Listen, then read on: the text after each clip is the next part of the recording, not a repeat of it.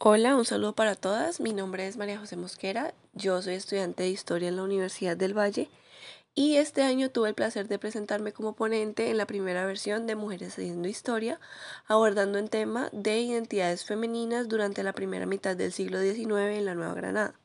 Quiero contarles que este fue un espacio que nos abrió las puertas para encontrarnos con nuestras compañeras investigadoras y que nos permitió exponer nuestros resultados de investigación, dialogar, conocernos y aún más importante conocer temas increíblemente diversos que convergen con la intención de saber acerca de lo que otras mujeres investigadoras están planteando. Es por esta razón que invito a todas a que envíen sus propuestas, que se animen a participar, que sepan que es un espacio abierto para todas y lo más importante que recuerden que la convocatoria va hasta el 8 de febrero del año entrante. Un abrazo para todas, espero verlas en nuestra siguiente versión.